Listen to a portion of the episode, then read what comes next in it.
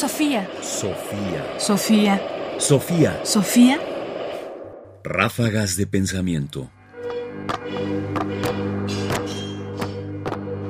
Ráfagas de pensamiento. Educar la percepción. Percibir es todo un tema.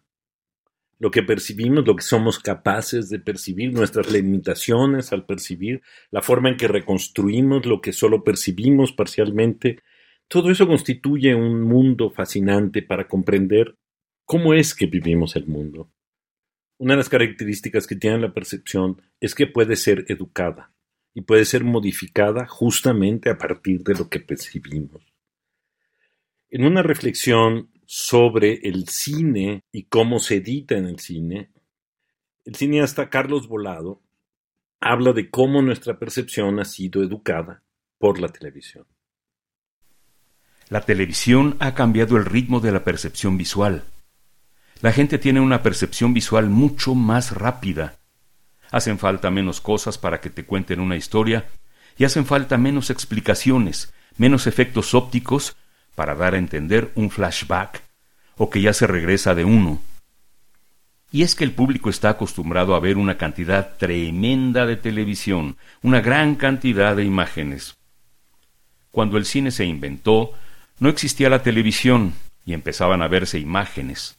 Ahora todo es imagen. Hay una gran cantidad de imágenes en cualquier lado. Todo el tiempo te topas con monitores y televisiones, y eso ha hecho que el ser humano tenga una mayor velocidad para entender las historias. La televisión cuenta muy rápido, y esto hizo que el cine se hiciera mucho más rápido. Carlos Volado, Andanzas en la edición no lineal, entrevista conducida por José Luis Gutiérrez para la revista Estudios Cinematográficos número 7, octubre-diciembre 1996. Lo que explica Carlos Volado nos da una idea incluso nos permite hacer experimentos con nuestra manera de percibir las imágenes cinematográficas y televisivas.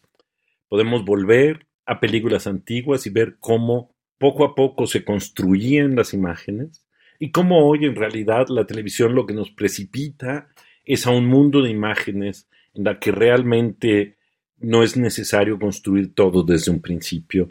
Es decir, la construcción de los lenguajes de la percepción constituye también una parte de nuestra formación cultural, de las maravillas de cómo estamos constituidos y cómo habitamos el mundo, porque nunca es igual, nunca lo percibimos del mismo modo, y quienes producen y hacen, en este caso cine y televisión, pero en general, los que producen artes, modelan nuestra manera de percibir y nuestra manera de estar en el mundo.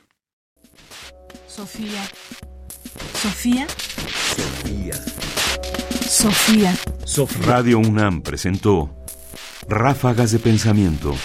Más información en la página ernestopriani.com.